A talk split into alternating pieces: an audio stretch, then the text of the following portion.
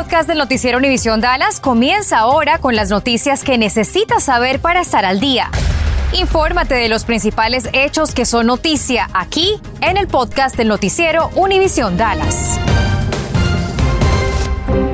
Muy buenas tardes, feliz inicio de semana, les saluda Ángel Pedrero.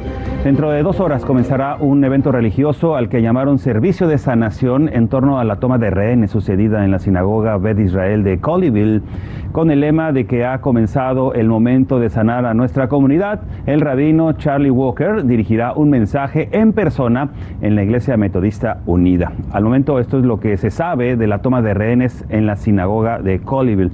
El FBI identificó a Malik Faisal Akram, un ciudadano británico de 44 años de edad, como el sospechoso de interrumpir el servicio en la congregación de Israel de Colleyville, en Texas, usted sabe, y tomar como rehenes a un rabino y también a otras tres personas durante más de 10 horas. Más tarde, autoridades del condado Grand Manchester en Inglaterra confirmaron el arresto de dos jóvenes por sus supuestos vínculos con la toma de cuatro rehenes dentro de la sinagoga. Este fue el comunicado que dieron a conocer. El argumento del sospechoso era que querían liberar a una mujer llamada Afia Siddiqui, presa en la cárcel federal de Fort Worth por delitos de terrorismo. Aquí está Afia Siddiqui. Esta mujer de hecho, su abogada negó cualquier relación con el sospechoso abatido. Y uno de los cuatro rehenes, el rabino de la sinagoga Charlie Walker, reveló a los medios de comunicación que mientras más tiempo pasaba retenido, el sospechoso Akram estaba cada vez más combativo y amenazante. Charlie Walker también compartió en su página de Facebook que el entrenamiento de seguridad que recibieron en la congregación ayudó para que pudieran salir con vida. Cuando suceden estas situaciones similares, muchas personas no saben, no saben qué hacer.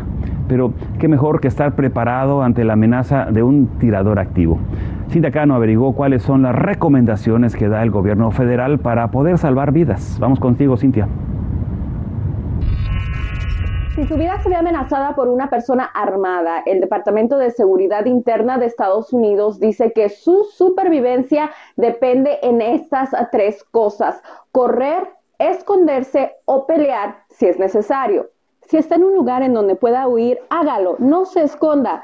Corra, abandone el lugar del tiroteo y no deje de correr hasta que esté en un lugar seguro y llame al 911.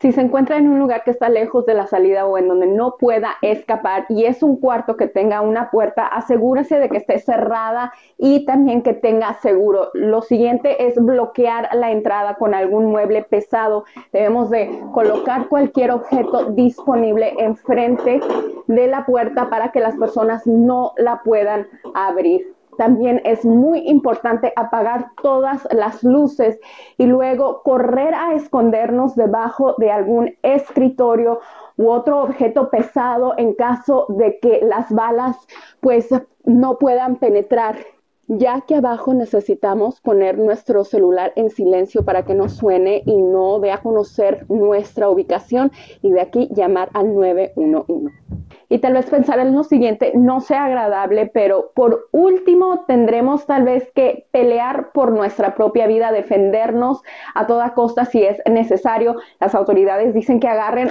lo que tenga disponible, algo filoso como estas tijeras o también algo pesado para poder atacar al agresor y que se comprometa completamente con la pelea, comprométase completamente con defender su vida hasta el último segundo si es necesario. En Dallas Cano, Noticias, Univisión 23. Camino al tema en Fort Worth, lo que podría haber sido una armoniosa reunión terminó en tragedia con un adolescente de 18 años de edad muerto a disparos y otras víctimas que fueron a parar al hospital. Sucedió el domingo en la calle Glen Bay Drive y la víctima mortal se llamaba Daquan Damon Macon. De, al primer, eh, de acuerdo al primer informe de la policía, descubrieron que había una gran reunión en una residencia cuando estalló el disturbio y un sospechoso disparó y disparó. Los detectives de homicidios están investigando, pero al momento no hay reporte de detenidos. Y una pelea doméstica también en Fort Worth entre marido y mujer casi termina en tragedia familiar. De acuerdo al informe de la policía, una mujer le enterró unas tijeras al hombre. Al llegar los oficiales se percataron que se trataba de una situación de violencia doméstica. El marido fue llevado al hospital para su atención, sin embargo, la policía dijo que el hombre no está cooperando con la investigación. La policía de la ciudad de Plano investiga un tiroteo mortal sucedido esta madrugada. Las autoridades llegaron hasta la vivienda ubicada en el 4400 de la calle Longfellow. Hasta el momento se desconoce cuántas personas están involucradas en este incidente. Hicimos las indagaciones correspondientes con las autoridades de Plano y estamos pendientes de una actualización. En tanto, el gobierno federal dio a conocer que el Servicio de Ciudadanía e Inmigración compartió información referente al número de jóvenes o a los Dreamers que podrían haber sido rechazados por la agencia ICE. Se dio a conocer el rechazo precisamente de la solicitud para cientos de soñadores aspirantes a DACA. Abril Preciado nos amplía el informe. Siempre es como vivir como no saber en realidad qué te va a pasar con tu trabajo, con tu vida normal en los Estados Unidos. Es una incertidumbre con la que miles de Dreamers como Christopher Farías, que llegó de Michoacán, México, con su familia a los cinco años, viven diariamente y aún más durante estos tiempos de incertidumbre. Siempre que someto sus papeles, siempre los someto con mucho miedo de que a lo mejor no me van a aprobar, que a lo mejor no van a llegar o que a lo mejor me van a mentir que no llegaron. Como el hermano mayor, cada dos años Christopher se encarga de llenar y mandar las solicitudes de DACA de él y sus dos hermanos, pero esta vez el proceso lo mantuvo inquieto. Y esta vez con COVID, um, el proceso fue mucho más largo. En otros años duraba unos dos, tres meses para que me aprobaran. Esta vez duró siete meses. Los cuales esperaba con ansias para por fin recibir una aprobación sé que con tener, el, DACA, ser Dreamer, sí me da cierta protección, pero uno nunca sabe. Un informe de la Oficina de Responsabilidad del Gobierno reveló que la Agencia de Ciudadanía compartió con ICE información de 900 Dreamers bajo el programa de DACA, cuyas solicitudes fueron rechazadas entre junio del 2012 a junio del 2021. Lo que, lo que miramos nosotros en esas aplicaciones que fueron negados o rechazados de inmigración de las aplicaciones del DACA son personas que definitivamente son criminales que ya tenían récord criminal. El cual significa que de esas 106 mil solicitudes se negaron 900, que es un por ciento de solicitudes los que fueron compartidos con ICE. En estos casos, lo que yo me imagino eran récords criminales que tuvieron del pasado que eran muy en serios y eso puede ser de violencia doméstica, esto puede ser de abuso sexual, esto puede ser de robo de identificación. Estás escuchando el podcast del noticiero Univisión Dallas.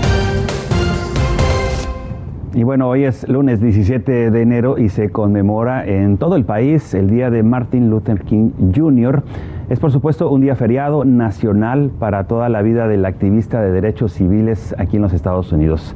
Varios desfiles se llevaron a cabo este fin de semana, incluyendo eh, uno que se dio aquí en Dallas y otro en la ciudad de Garland. La policía de Grapevine dio a conocer el nombre del automovilista que perdió la vida el sábado pasado al estrellar su camioneta contra un árbol. Se llamaba Steve Mowry, de 59 años, residente de Grapevine. El sábado fue encontrado afuera de la camioneta tirado en el piso. Aún tenía vida, pero después de ser llevado al hospital murió. Esto sucedió en la cuadra 2700 de la calle Dope Road. Y también en Grapevine, la policía investiga otro accidente automovilístico en el que perdió la vida una mujer de 44 años de edad. Según testigos, ella conducía a exceso de velocidad un jeep color gris por la carretera 121 cuando al tomar la salida a la interestatal 635 se estrelló contra un camión y luego contra la pared de contención. Aún con vida fue llevada al hospital pero no sobrevivió. Aún estamos a la espera de que el médico forense revele su nombre. Y hablando de accidentes, la sangre es muy importante para salvar vidas. Sin embargo, la Cruz Roja pasa por momentos difíciles debido a la escasez de Roberto Ruiz investigó qué tan grave es esta situación y quiénes se están viendo afectados. Desde 1987, Kevin ha convertido este acto de bondad en una tradición. Él asegura que lo hace cada vez que se lo permiten, con el propósito de ayudar a otros, ya que es una forma muy fácil de hacerlo. Este es uno de los tantos bancos de sangre que se están viendo afectados a lo largo de la región. Nos tiene ahorita en una situación eh, pues muy crítica de que eh, han bajado nuestros inventarios de sangre de una manera muy importante. Otras organizaciones coinciden y de igual manera aseguran es alarmante. Sí, ahorita la Cruz Roja Americana se enfrenta a una crisis nacional de sangre. De hecho, es su peor escasez de sangre en más de, de, una década. La falta de sangre pone en riesgo la vida de pacientes en hospitales. Generalmente pensamos en personas que tienen algún accidente automovilístico, pero también existen las personas con cáncer. También sabemos que los niños prematuros requieren sangre una mujer en el parto puede tener una hemorragia y requerir transfusiones. Es por eso que hacen un llamado a la comunidad para donar sangre. Lo puede hacer a través de Vitalan, llamando al 877-25-VITAL. Un representante bilingüe le puede ayudar a registrarse para una cita. Dice que en cuanto a dolor es solo un pinchazo y que todo el proceso dura menos de una hora. De acuerdo con este centro de donación, son varios requisitos para poder donar, tal como ser mayor de 16 años, pesar más de 110 libras o 50 kilos, estar en buen estado de salud y la vacuna de COVID-19 no es requerida. Por su parte, Kevin asegura continuará poniendo su granito de arena y alienta a otros a hacer lo mismo. En tanto, el distrito escolar de Corsicana se une en la lista de cierre de escuelas de emergencia debido al incremento por contagios de coronavirus. Este fin de semana informaron que mañana 18 de enero y miércoles 19 no habrá clases. Regresarán a las escuelas hasta el jueves. Y ante el incremento de contagios por coronavirus, los Centros para la Prevención y el Control de Enfermedades recomiendan cancelar los deportes de alto riesgo y también las actividades extracurriculares en las escuelas. Esto incluiría fútbol, lucha libre y hasta banda. Expertos en salud han criticado esta recomendación al señalar que es imposible, irrazonable y poco realista. Los CDC argumentan que cuando se sigue su orientación escolar pueden ser increíblemente efectivos, refiriéndose a que podrían disminuir los contagios. Y la variante Omicron del coronavirus es la que está causando preocupación y literalmente verdaderos dolores de cabeza ante este aumento de contagios. Tayana García habló con un doctor y nos dice por qué es urgente tener todas las vacunas al día. El haber perdido a una de las personas que más quería en la vida le dio otra perspectiva a Daniel. Perdí a un hermano del COVID, el 19 de este de enero. Cumplió un año que falleció y eso sí existe porque pues yo lo viví con él y estuve con él y este pues sí es algo muy muy horrible. Mientras vende sus manualidades en la calle con tal de sobrevivir, asegura estar tomando precauciones. Lavarse las manos, este, tomar las precauciones de poner su, su mascarilla, si es posible, hasta ponerse hasta dos mascarillas porque esto sí es muy real. Desafortunadamente no tiene mucho que me pegó a mí y a mi familia. Luis también vivió los daños del coronavirus en carne propia. Para este fin de semana este, planeo irme a ponerme el booster para evitar que nos este, contagie otra vez o este, nos este, lastime con el tiempo. El nivel de contagio es tan abrumador que eso se traduce definitivamente en aumento en el número de muertes. El doctor Jorge Martínez Cuellar nos muestra el acelerado aumento de personas contagiadas en los últimos días. El número de casos en los Estados Unidos en el mes de, a partir de mediados de diciembre hasta lo que ha ocurrido de enero va en un incremento significativo. Aquí está en otra, en otra gráfica como vemos que a raíz del Omicron el número de casos ha aumentado exponencialmente. El 98% de los casos en el país son de la variante Omicron. Hace un año cuando hablábamos que nos acercamos a 100.000 casos, estábamos bastante preocupados y resulta que, si te das cuenta, estamos a casi un millón de casos diarios en los últimos días. Por lo que los médicos alzan la voz de alerta de extremar prevenciones y en cuanto sea posible, quedarse en casa.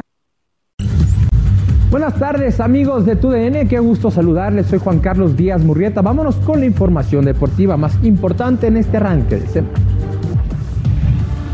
Arrancamos con la actividad de la Serie A, jornada número 22, duelo entre el Napoli y el Bolonia. Chucky Lozano se lució con doblete al minuto 20, había el marcador el ex del Pachuca y al 47 llegaría el doblete para Irving Lozano, después de tener una mala actuación en Copa y ser expulsado tras su regreso después de la cuarentena por el COVID-19, se reivindicó y anotó doblete, callando así a las críticas.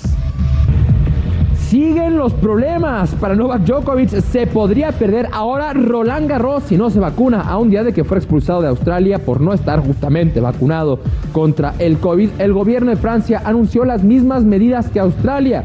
Djokovic tendrá que estar vacunado si quiere entrar a territorio francés para disputar el torneo. Quedó lista la ronda divisional. Anote en su calendario el sábado 22 a las 3.30 pm. Los Bengals se enfrentarán a los Titanes. Ese mismo sábado, pero a las 7.15, los 49ers buscarán avanzar ante los Packers. Para el domingo 23, el ganador de Cardinals contra Rams, que se disputa esta noche, jugará contra Tampa Bay a las 2 pm y a las 5 y media, Bills contra Kansas y les recordamos que a partir de mañana y hasta el 10 de febrero el Servicio Postal realizará varias ferias laborales virtuales. Se van a llevar a cabo todos los martes y los jueves de 10 de la mañana a las 12 de mediodía. Ofrecen salario inicial de 18 dólares con 69 centavos por hora y pagarán semanalmente.